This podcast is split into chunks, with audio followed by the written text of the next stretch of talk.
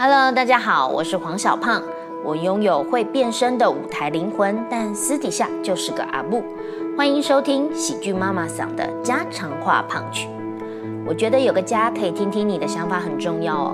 如果你的家不愿意听你说，或者是你因为什么样的原因不敢说，那欢迎来这个家说，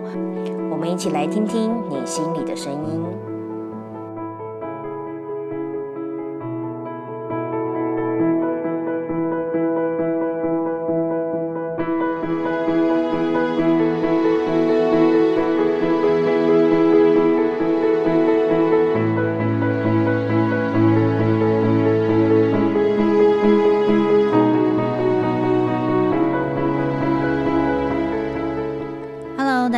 欢迎收听家常话胖趣，我是小胖，我是小美。想要问问大家，你的梦想清单里面有没有环游世界这个选项呢？小美有吗？有，有过，有。现在还有吗？有，一直都有。哇，你看，就算我们结婚七年，也不一定知道，原来还有一个潜藏的梦想还在他心中，一直都没有。我这个梦想其实很早很早，就是从我国中的时候。嗯，然后国中的时候就会有看那个地理课本。嗯，我第一个想要去的地方是西藏的纳木错。啊，因为我看到一张照片，就是很棒很棒的一个，就很美，很像镜子一样的一个湖泊，然后旁边有一只牦牛，然后那只牦牛是白色的。你为了那只牛又去一个西藏？对，然后从那个时候开始。我就会想，呃，比如说我想去秘鲁，嗯，然后我想要去看那个，哎，是在那边，应该是阿兹提克的遗迹。你就是哪里偏远往哪儿走嘛？也不是，就是我想想要看玛雅，然后想要看阿兹提克啊。哦，有古文明的地方。呃，第一个是有古，想去埃及啊，就是第一个是。地理上面，我会想要去有古文明的地方，然后就是另外一种，就是都跟古文明，就是文化，就是特特殊的文化的地方。比如说，我想去蒙马特，然后我想要去去荷兰看红灯区。哦，这个算是比较听得懂了。没有，就是我会，我对我来讲，吸引的都会是这种呃，比较需要读一点点历史或读一点点地理。会有的，然后你在课本上出现，所以我第一次到中国大陆去，呃，也不是第一次，之前已经有去过，可是那一次算是我第一次到中国大陆去，然后呃，比较那一次是比较算是我呃去旅游的，然后就第一次走到西湖，哇，那个真的是大学的时候嘛，然后就哇，第一次感受到这是国文课本里头有的东西，哎。然后这是我们小时候，我不知道你有没有看过，就是赵雅芝跟叶童演的那个《新白娘子传奇》，就是有那个不想说有看过，就是那个千年等一回有没有？然后刚好我记得我第一次到西湖的时候，就是烟雨蒙蒙的样子啊哦，然后我们坐。呃，那次是跟我妈妈去嘛，然后我们就坐那个摇橹船到到那个西湖中间，然后看山潭映月啊，看这些东西。那你真的觉得啊，你学过的东西，然后你走到那个世界，呃，是一种非常不一样的感受。所以这个就是我会有环游世界的的的渴望，或者是在我心里头，就我读过，我记得，我也想要了解，然后所以我想去这样子。刚刚小美分享的所有的想去的景点，都让我直觉的想到附近的厕所应该不怎么干净。我可以跟你说，其实只要是那种世界级的景点啊，附近除非你是那种比如说博物馆啊或者什么，可能可以比较干净之外，世界级的景点，比如说泰姬玛哈林。我就要心理准备在草原上面，不不是草原，是真的就是那个厕所，嗯，很精彩。准备带纸尿裤去，嗯，对。嗯，那你会想要带小孩去环游世界吗？会。你会觉得像号角响起，耗子这样子带着小孩，然后跟家人就这样一年或者是几个月都在外面闯荡江湖的感觉，很浪漫吗？很浪漫，非常。我我我一直认为说，呃，小孩子他可以不一定真的把每一个 detail 记下来，可是他有这个体验，呃，跟他没有这个体验的人生一定会差非常非常多。嗯所以，我假设我们真的有这样子的资源可以去做环游世界的时候，嗯然后非常有可能在他还小还没有真的就学，嗯，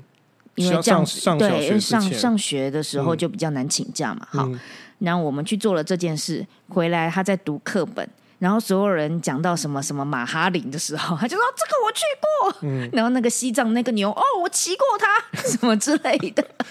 没有，你知道牦牛，你还要就是牦牛是一个很很多大便的动物，所以牦牛的大便可以拿来涂墙，牦牛大便是他们的燃烧的这个柴火，所以他可以说，哎、我看我住过那个牦牛大便涂墙的地方，这样子。还有我喝过牦牛的奶奶，我这我就不知道牦牛的奶奶是怎么样，嗯，这也是一种想法，所以其实小美是一个想要去呃体验不同的文明、不同的嗯。历史嗯。的一个一个人。那对于我来说，我比较有趣的地方是，对于旅游来说，我会觉得遇到不同的人很有趣，嗯因为呃。不同的人，比如说语言，它本身就是不同的文化嗯所引导它变成这样的思维。嗯中文有中文的奥妙，然后英文文法会导致他们会变成讲话都很直接，嗯。呃，类似像这样，比如说像呃，啊可是你要看哦，那是美国，英国人不是哦。哦，因为英文就很会拐个弯，呃，他们非常多藏在语言里头的比喻啊，然后各式各样的，但是可怕的地方就是，他们都会欺负你听不懂。可是反正我听不懂，我也没有被欺负到。你刚才说转个弯不会被欺负到，对不对？但是其实没有，还是会被欺负到，因为他们可以就是是就很像你去酒吧，特别是比如说在英国的那一些比较呃 club 啊、酒吧啊，他们是可以就是眨眨眼色，然后讲一个什么只有他们懂的东西，就把你糊弄过去，可能给你一杯其实你不是你点的饮料，然后或者是其实他们明明可以有空，但是他可以不理你。哦，就是 bartender 可以不理你，或者是其实很慢，动作很慢，然后其实他们都在闲聊当中就已经把你这个这个人糊弄过去。可是你刚才说的对，这都是一种文化的认识啊、就是你可以知道说他们怎么怎么看待人，然后怎么看使用他们的语言。呃，他们确实英国人对他们的语言是有非常骄傲的，因为毕竟他们有莎士比亚，嗯，他们有这么多的这个大作家。哦，所以，所以嗯像我觉得，我刚刚聊到的是说，我会有一个阿 Q 的思维，就是只要我不对号入座，我被欺负了，只要我不尴尬，尴尬的就是别人。我可以这样子，至少去感受哇，他们人讲话都真的这么唧唧歪歪，或者是怎么哦，真的是哦，这就是英国人的剑，好帅哦！至少我感受到了，嗯，所以我对于人比较有兴趣。那小美对于景物比较好奇，像我们这样子的一个伴侣，在第一次旅游的时候，有发生过什么样子的吵架吗？我相信听众你在跟你的男朋友、女朋友出去旅游。就是你们的第一个考验，很常有人出去玩回来就分手的。我有一个最好的经历，就是我大学的时候，现在是要讲前任了吗？不是不是不是不是，大学的时候呃有呃学校有童军团嘛，嗯，然后童军团的团长就想要在毕业的时候带着他当时爱的非常深的女朋友骑摩托车环岛，哇，很浪漫哦。好晒啊！然后就在回来的前一天，他们就分手了，因为男生的浪漫女生没有办法懂，因为女生已经发高烧了，然后在骑回来的路上还让她淋了大雨，哇，然后那个女生就后来就真的就在某一个城市就下了车，就没有办法，就是有人觉得说啊，你陪我熬过这个最艰辛的日子，但是他没有想过，就是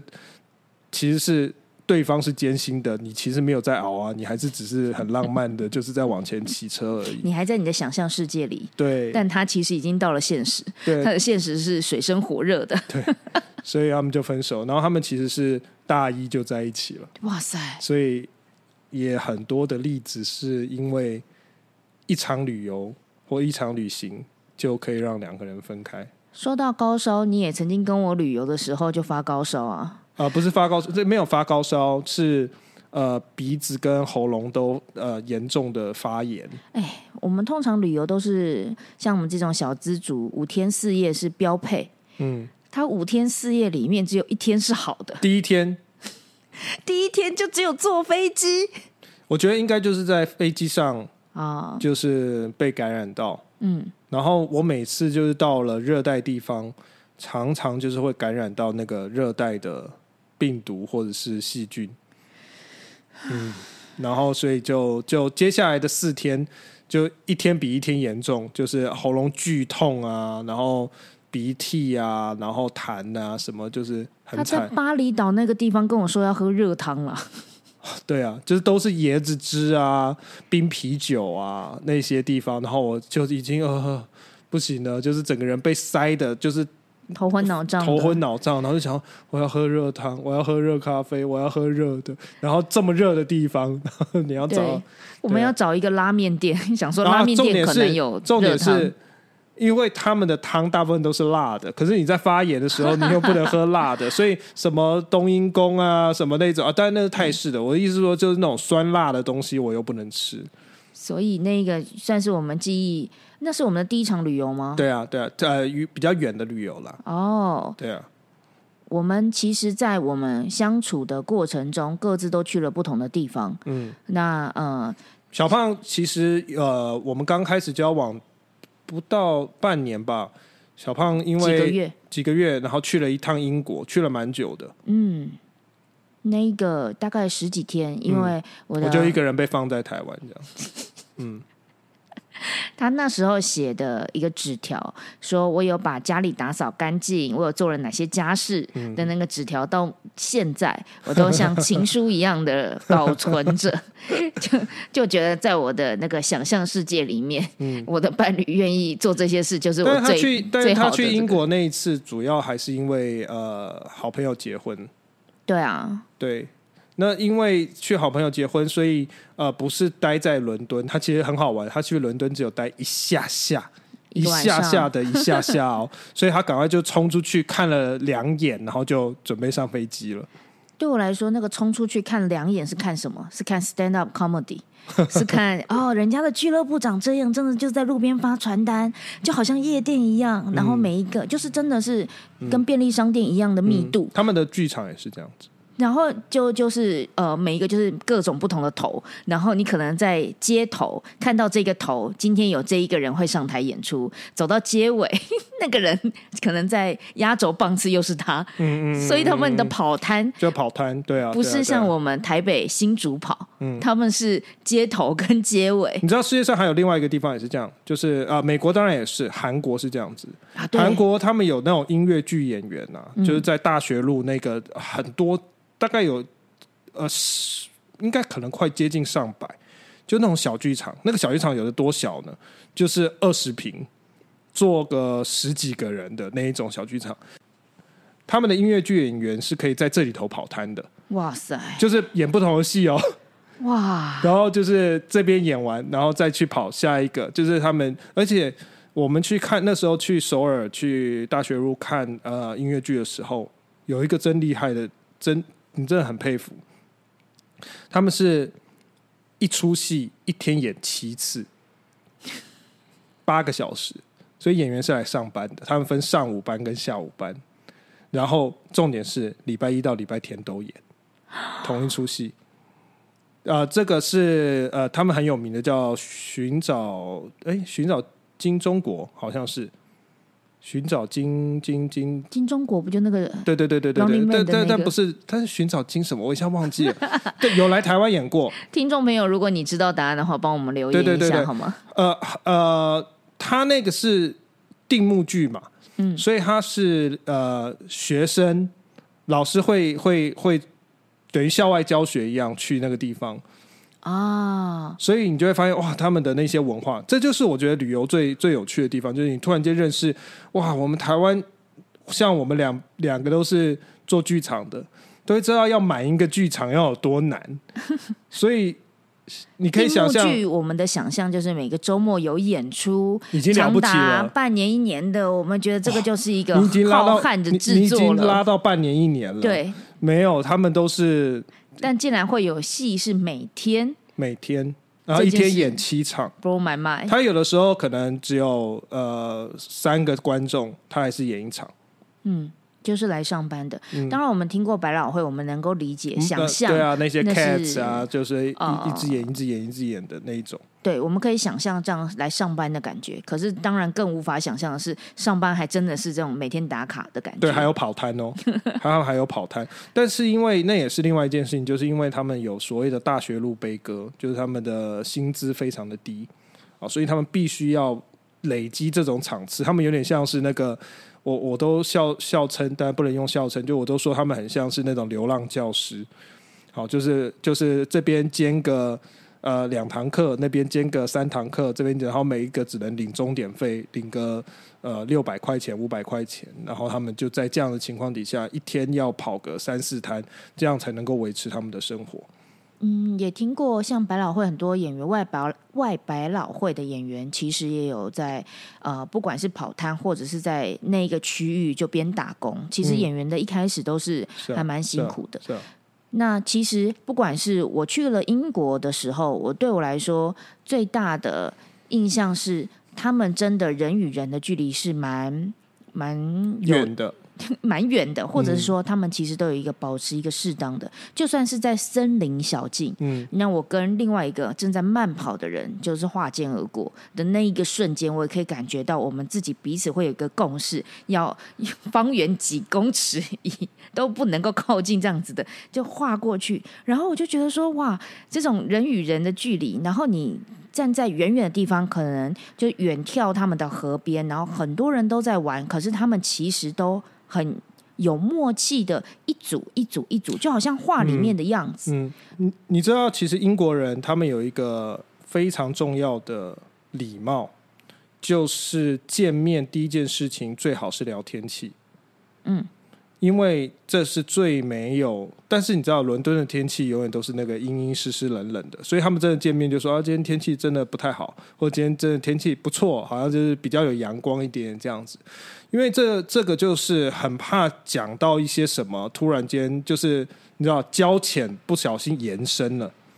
就是交情很浅，但不小心说话说的太深了。比如说问到你的工作，哎，结果你刚好最近失业，嗯，比方说问到你的小孩，或是你小孩刚好发高烧，在家里你担心的要命啊。比方说问到最近的物价，哇，更伤心。所以都怕，就是这种生活的聊天对他们来讲，其实是很容易就是满布地雷。所以我可以跟英国人学到的，就是聊天先聊天气。大概我应用的都是在跟阿妈聊天的时候，通常跟阿妈聊天，我才会一开始先聊啊天气跟吃饱没、嗯这样子的感觉。所以对我来说啊，去英国那一次的回忆，让我印象最深刻的是人人跟人之间的距离，然后他们的人是怎么聊天的，那他们是怎么相处的，办 party 是什么样的感觉？因为我毕竟是结婚嘛，那真的会有人来跟你攀谈，跟你聊个半个小时。我英文程度超烂，但是只要我愿意聊，他们是愿意跟你聊的、那样的感觉，那就是一种哇，我走进了。呃，好像影集里面办 party 的感觉，但小美对对鸡鸡尾酒 OK，party，、嗯但小美呢，曾经是在那边跑摊去北欧的没有西欧，西欧西欧。有没有去北欧，哦西欧。西欧的去跑摊看戏，对，因为那次是其实主要是工作啦，嗯。啊、因为就是呃导我我合作的剧团的导演那段时间都在欧洲看戏，然后呢是在疫情前，二零一六年啊，二零一六年我们正在中国大陆巡回，然后就我记得呃那一站是杭州，小胖那个时候还来找我，然后就是呃小胖找我。到他自己要回去，然后我们就去机场，然后他是坐飞机回台湾，我就是坐飞机先到香港，再直接飞英国，然后就在英国，然后再就是比利时，然后阿姆斯特丹，然后再从回到英国，呃，五天我们看了十一部戏，嗯，然后还看了三个展览，好哦，他印象深刻。他其实回来有马上跟我讲说，这一次出去有有什么样的感触。但我对他这一个旅游的印象最深刻的是马桶。听说 小便斗，小便斗，小便斗，因为荷兰的那个机场，嗯，呃，因为荷兰人的平均身高非常的高啊、其实是超过一百一百七十八、一百七十九的，每一个人啊，几乎。荷兰你荷兰你非常男男女都是，你非常容易发生一个状况，就是你在比如说我们去那个机场的 VIP room，然后他们不是有一个高脚那种高脚椅，然后那种吧台的桌子嘛，就有一个人坐在坐着，但是他的身高比你高。他坐在高脚椅上面，然后他身高比你高出一个头，他光上半身加高脚椅就两百多公分，其实你知道吗？小美其实在，呃台湾或者是我身边周遭的平均身高来说，它是挺拔的，也没有啦，我一百七十六、一百七十七左右这样子。已经很好啦。对就但是我先先讲去到了对我先讲完刚才那个为什么小便斗，就是你去到了荷兰上上厕所的时候，你发现他的小便斗有点高，嗯，就是你稍微还不到，以我的身高还不需要到垫脚，但是我在想，可能一七五以下的人，你可能就要垫个脚，不然男生可能会贴到小便斗的。生殖器会碰到对对对，你可能会贴到就是小便斗的那个边缘。边缘壁这样子。对嗯对对对对，像这样子，我觉得印象深刻的点是一个，呃，毕竟我比小美还要来的大，所以大了五岁。那这嗯五岁呢，就有很多社会经验就不太一样，就是我小资的时间会比他久，所以刚在一起的时候，我们聊到了各自出国。去了哪里玩？去过哪些国家的时候，就可以看到说，哦，其实我是略胜小美一点点比较。多了。本人此生都不是一个，就是有赚有有还是有。我不是在说这对个，我是在说就是国家的，好像呃，对啊，因为因为你？能够，因为小胖在当化妆师的时候，对啊，就是比较能够储蓄到比较多的钱，因为几乎没有时间当造型师啊，当这些的时候，所以就每次能够出去的时候，就是可以去一个比较好的地方，然后过一个比较好的旅游的 quality 这样子。然后当他一参加林奕华剧团之后，那一次就是呃去西欧。嗯一下子就爆棚了，就是然后就开始常常坐飞机，常常可以分享，不管是防御旅馆啊，或者是哇，防御旅馆是一件快乐的事情？没有，就是他的旅游经验突然顿时多很多。对对对，因为巡回嘛，所以你每一个城市就是一次呃，到现在我算过，我已经去了四十六个中国大陆的城市，这样子。所以他那个感觉就很像眼界突然就打开来了，嗯，认识不同的人。嗯所以目前为止，你还是呃最有印象的是到了一个景点看到辽阔的景色吗？什么意思？你还是会喜欢，就是比如说像对你来说，去到中国的哪一个城市，哦，会会会会会，你就会想说你要去哪一个景点看。我不会哦。你说这样子的话，我不会。那应该是说去哪个嗯我常常在做决定的是，我我如果要去一个地方，比如说我到一个城市，嗯，我想要去一个地方，我第一个会想的是我要怎么去。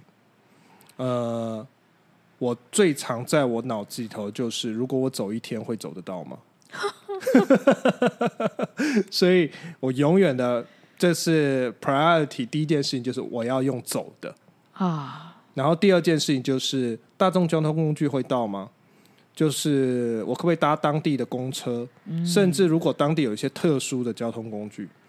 啊，比如说嘟嘟车啊，那是泰国嘛，类似泰国那种或菲律宾的那一种，就是嘟嘟车。然后或者是各式各样的，我去坐过那种呃黑车也有，然后坐过那缆种缆车，就是各种对，当地的交通工具，然后最后才是想到说要坐计程车。嗯嗯嗯，所以我大部分的时间，我都呃，所有的那些同事们都会知道啊，叶美今天不要找他，因为他出去暴走了，就是叫我暴走族。然后夸张到我不知道之前的 p a c k a g e 有没有讲到，就是这个名声传传到了我们中国的制作团队，然后就说那个徐老师啊，就是他可能如果在这个珠江三角洲或长江三角洲移动的时候，如果我们这个城市到另外一个城市，我们基本上不用帮他买票，开眼前他一定会走得到的。对，就是我会你的标签 下的那么深，对我就是所有的人都知道所有人都知道我爱走这样子。对我来说也是被他这个暴走的经验也是吓到过，因为比如说去日本，那我们都买了一个车票，它是不管你坐公车、坐捷运，它都是一天内就反正不就是一天内，是呃那那个那几天那几天我们到日本都是免费的，呃，都是就不是免费的，都是钱就已经先花好了，对对对，储值卡这样子。嗯那随便你做，嗯，然后我竟然用不到几次，就是好浪费钱，因为大部分的时间都在走。因为那是第一次到京都，我真的会，因为京都真的是一个很适合、很适合散步的一个地方，就是每一个小巷子，每一个呃大的路，然后每一个景点，其实你舍不得坐车，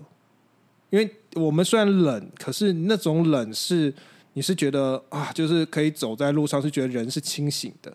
然后觉得哇，整个天空，因为京都的房子又低，那个天空又很开阔，然后下雪的时候，你各各个时候你都想要走在路上这样子。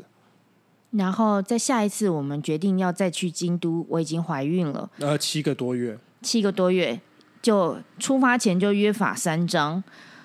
这一次，即便是古亭走到台电大楼站，都给我坐车。那一次怀着孕，他就比较好好的不走不做了暴走族。但是我们那一次其实还是去了蛮多地方，可是那那个时候我规划景点就会是我们一天只去一个区。呃，以前我们可能会是一天可能从这个区跨到另外一个区这样子玩，比如说，呃，如果那个时候她怀孕的时候我们要去宇治，那我们就去只是去宇治，然后回来就回饭店休息。然后那一天如果是要去这个哲学之道，那就只是去哲学之道，然后去完就回来休息。其实就是这样子，呃，就是不要不要太累。可是像我们第一次去的时候，基本上呃就是几就是整个京都的市区内，我们全部都是用走路的，在五到八公里以内，呃，就就都是用走路的这样子。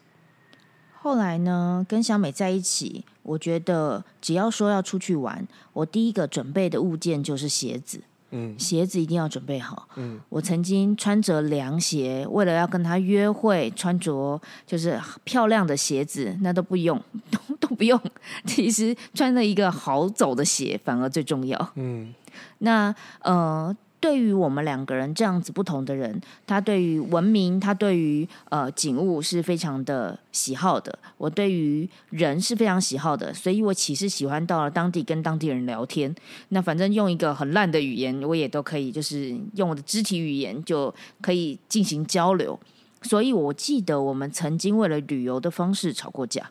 就是呃，对你来说，就是好像去太少个，难得到了，然后就很少就是去看，比如说当地有什么这些东西。那我可能到了当地，我就说我要吃，然后他就觉得吃东西还好吧，应该不是很重要吧。可是我就觉得吃东西你一定会有人在现场，那你就可以跟当地人聊聊天，然后买东西，看起来好像是要买，不是？我就是觉得，哎，聊天才比较有趣。所以这个就是我们呃在旅游方式的时候有一些不懂的不同的地方。但我其实也不是那种景点挂，我也不是说我呃别人说这个景点你一定要去，所以我一定要去。我我还是会回到一件事情，就是因为我想我想去一个地方是认识这个城市，所以如果它只是一个单纯的景点，就是一个地标或什么，我其实没什么兴趣要去。我反而都是要去跟这城市的历史是有关系的。所以我难得来一个地方，我当然会觉得说啊，我我我需要认识的地方，所以我用走路的。我很早就告诉我自己，认识一个城市最好的方式就是走路。你敢走在它的街上，代表你信任这个城市。啊，比方说，我到第一次自己一个人去上海跟北京的时候，我真的就是尤其上海，因为我很喜欢上海，哦，所以我就一个人这样子在南京东路左右两边这样走。那我之前也在 Podcast a n 里头讲过，那那个走真的是会走到一些非常他们非常非常在地生活，就不会有任何观光客会去的那些地方。它不是横山路，它不是，可是那个走你会非常知道说啊，这个不是旅游频道，这不是呃旅游杂志会拍出照片的那些地方，可是那个是那个地方。我去宁波的时候，因为我要去一个湖，所以我从市中心一路走走二十二公里到那个湖，所以你会知道。市中心这样一直往外走的时候，你就会看到市郊，然后再看到荒芜的工厂区，然后再从荒芜的工厂区突然间再走到一个有有湖、有山、有有森林的一个景点。所以，所以这个过程突然间以后，如果人家问你说你去过宁波吗？你就可以真的跟人家讲说，我不是去过宁波的东钱湖。哎，东钱湖对，哎，不是。好像是我忘了，已经有点忘。我不是只是去那个景点，而是我说我真的去过宁波，因为我走过它的城市，走过它的市郊，走过它的工厂区，走到它的景点。所以，我我觉得这些体验是宝贵的。或者是你想想看，如果有人告诉你说：“哎，你有去过京都吗？”你可以很骄傲跟他说：“我走过京都，我走鸭川可以走很长一条，我走我是从。”市中心当然走到清水寺不算太远，可是我们从清水寺走到这个呃，从八坂神社走到清水寺，再走到东本院寺、西本院寺、呃妙法莲华寺、三十三间堂，我们是这样，然后还有这个京都博物馆，我们是几乎是一天走完这样子的行程，然后晚上再到锦市场吃饭。好，所以我觉得这个是一种骄傲来的，就是我们其实是用我们的。非常缓慢的速度，但是很能够去体会、去认识那个城市。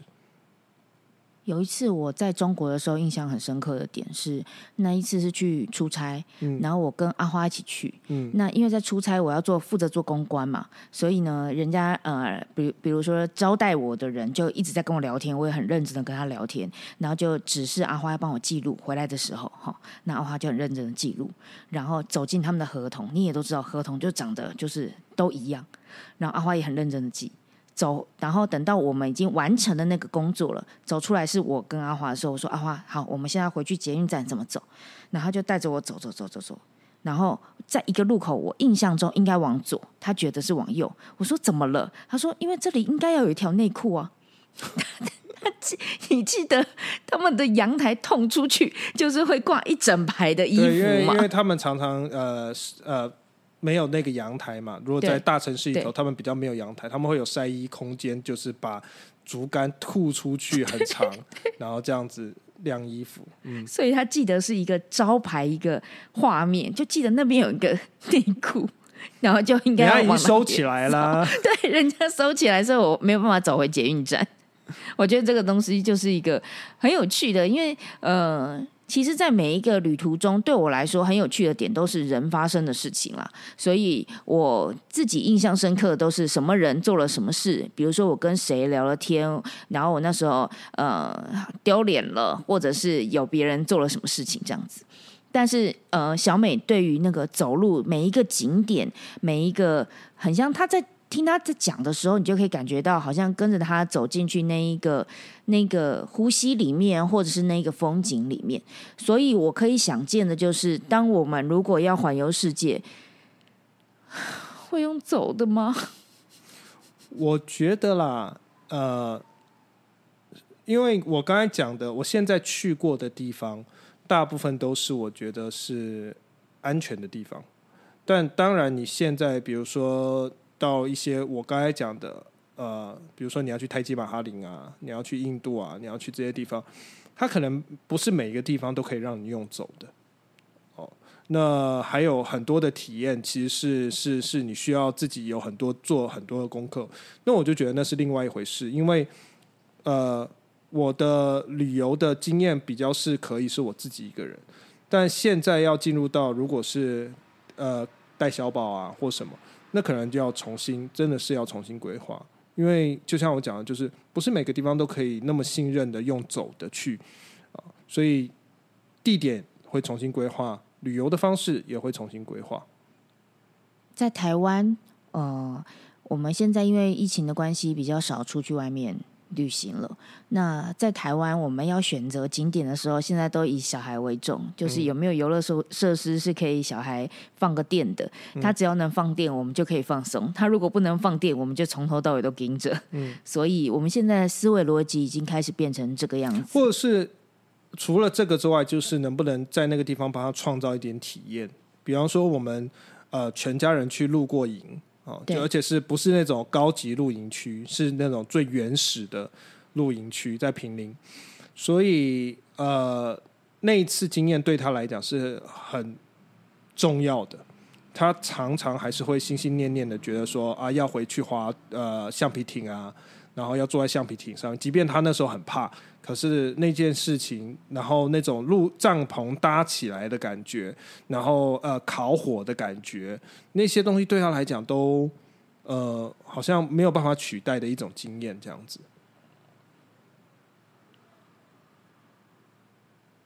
他还会说，呃，像我们带他们去温泉嘛，嗯。那泡温泉的时候，就是一个池，从绿色的池子跳到咖啡色的池子，跳到蓝色的池子，粉红色的。那他对那个东西印象深刻。最近让我很心酸的一件事情，就是他会跟我，我骑车载他回来的时候，脚踏车一路上看看风景。然后他就说：“妈妈，我们现在在宜兰的路上。”我说：“啊，现在在宜兰？”他说：“对，啊假装啦，配合我啦，我们来玩啦。”我就说：“哦，好好好好，宜兰的路上，哇，你看这个树。”然后你看，这个房子是矮矮的。然后他就不看旁边的高高的房子，他就看矮矮的房子。这是宜兰的路上，然后我们要到家前面呢，我就还要说哦，我们快要到我们要住的饭店喽。然后说好哦，那那个要 check in 嘛，但他不懂 check in，他就会说啊，就是你等一下去沟通一下哦，你要去讲一下哦，我们要住几号房，然后我们还要这样子，就是陪他玩一个游戏，然后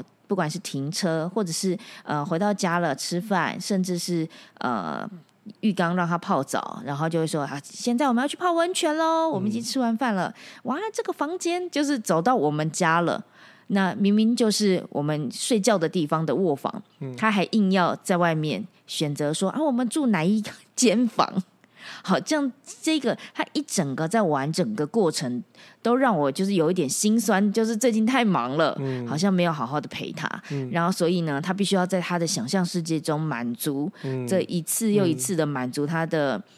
渴望，这样子的感觉。那我也相信他对他来说，其实旅游更重要的就是跟我们好像腻腻在一起，然后去体验不同的生活方式，所以。最近的确就是心心念念的想说啊，只要一有空档，就想要带他去再体验一次。那不管到哪里，好像一家人在一起就还蛮好玩的。虽然如果让他去体验爸爸暴走族的这个，不知道他能不能撑过去。我觉得先从爬山开始吧，就是从爬一座山。我觉得呃呃，对啊，就是爬山是最短暂的一个走路的体验。哦，你能够呃。习惯一座走走好好走完一座山，maybe 你就可以好好走完一个城市里头的一段路。我觉得是这样子。他也不是说走河滨哦，他现在是说走山路哦。嗯，走山路啊，因为体力啊，因为体力。但是不是啊？我我所谓的山都不是那个要去爬百越啊，对啊，但是可能是小百越了，就是。一千公尺左右。有人说带小孩子爬山就是让他手脚并用的，他还反而比较会爬。是，你叫他走步道的时候，他反而会觉得超无聊的，就都是楼梯一直上去啊，就在家里爬楼梯就好了。所以反而那种手脚并用，而且有点泥巴，有一点什么，然后可以突然间哦，看到毛毛虫啊，看到蝴蝶啊，看到蜘蛛啊，看到那个呃壁虎啊、蜥蜴啊这些东西的时候，他反而很开心。嗯，嗯，现在已经我们当。就是为人父母了嘛，重新定义旅游方式。你现在对于旅游，对你来说是一个什么样？是放松吗？还是全家人凝聚的体验？现在真的就像我刚才讲的，因为是一家人去了，所以真的也不是。其实从小胖跟呃怀孕的时候，跟我们去跟我去日本的时候，我就已经觉得一切都已经不再一样了。以前那个烂鞋仔就会陪他走整个杭州湖，好，那是什么湖？西湖。西湖啊，鞋子之烂，对，而且一度那天只有一度，只有一度，不是一度生气的一度，对啊是只有一度。然后一度而且还下超薄的鞋，子而，且一度还下着绵绵细雨，哦，那个脚简直冻僵了，还在陪他走。对对对对。然后现在是不可能的。你现在想到小宝如果穿着烂鞋子，然后一度，然后这样子绵绵细雨，你想到下一刻就是他可能等一下就要感冒喽。或者是每走两步就说要抱抱，对啊，那就完全是不一样。所以呃，可是我都觉得这是一个阶段啦。呃，小孩子到了再大一点，跟你在一起的旅游又会完全不一样。所以呃。最棒的就是你有体验过，他是婴幼儿的时候跟他一起去旅游，他是幼童的时候跟他一起去旅游，他是儿童，他是少年少女，然后再到更大的年纪，就他可能是他来帮你规划旅游的时候，那我觉得那都是一种不一样的体验来的。嗯对我来说啊，旅游是一个很重要的自我成长。嗯，因为其实你在旅游的，不管你选择要去哪个景点，它就是一个认识自己。嗯呃，然后你选择喜欢什么样的旅行方式，它都是认识自己。我的建议是，每一个人都最少要有一次的自己跟自己旅行。嗯你只要有跟自己旅行过，其实会方便你跟你的旅伴在一起。好比说，小美到哪里都可以自己暴走。嗯。然后他也会很明确的回来告诉我们说，他其实很喜欢这样的旅行方式。嗯那我们就可以去规划哪一天呢是陪爸爸暴走，嗯就是他想要走这个景点。那呃，妈妈呢看起来好像是喜欢吃吃喝喝，然后好像是喜欢逛街，实际上呢，你就让我跟当地人聊聊天。对啊，就带他去，比如说，我其实觉得可以给大家一个建议，就是如果你想要真的了解当地，就去他们的菜市场，嗯，不要去呃商业市场，你就找一个他们的菜市场，去去好好逛逛。我到呃各个国家，基本上我都有这样做，去泰国也是，然后去马来西亚也是，去新加坡也是，然后甚至去香港。我第一次去香港的时候，有被香港菜市场的那个那个摆设吓到，就是它的肉摆的之整齐，它的鱼摆的之整齐，然后都要打那种荧光呃不那个霓虹灯，然后让肉看起来更红。哦，嗯，然后我也有去英国，就他们带我去英女皇百货，然后在百货公司里头一整层的鱼市场，没有哦任何的味道。哎呦，对，厉害了。现场杀鱼哦，整个市场里头没有任何的味道。所以其实我觉得市场真的是一个很能够融入当地的一种方式。哇，我连跟饭店的人员都可以聊天的我，我其实好像我记得我有一次经验是这样，就是那一天早上遇到了就是 Vila，然后他就送菜。就是早餐啦，然后我就跟他说这边好吃的零食是什么，他就推荐几个，然后当天呢我就去找，在我的旅程中还硬要去找到那个零食，然后隔天呢送给他，嗯。然后就看到他的表情很开心，就跟我们多聊几下。光是这样子，我就觉得啊，在我的旅行的记忆点，就是嗯。注入了一个很深刻的回忆。嗯。那这个部分呢，对我来说，我觉得我算是被好被满足了。接下来，我们也可以花一点时间去观察我们的孩子，他其实是喜欢什么的。他可以陪爸爸抱走，他可以陪妈妈去到处聊天。那他可以认识跟自己相关的他喜欢的旅行方式，甚至像刚刚聊到的，他可以帮我们规划他想跟我们怎么玩。那我会觉得这是一个我很期待的旅游的样貌。嗯，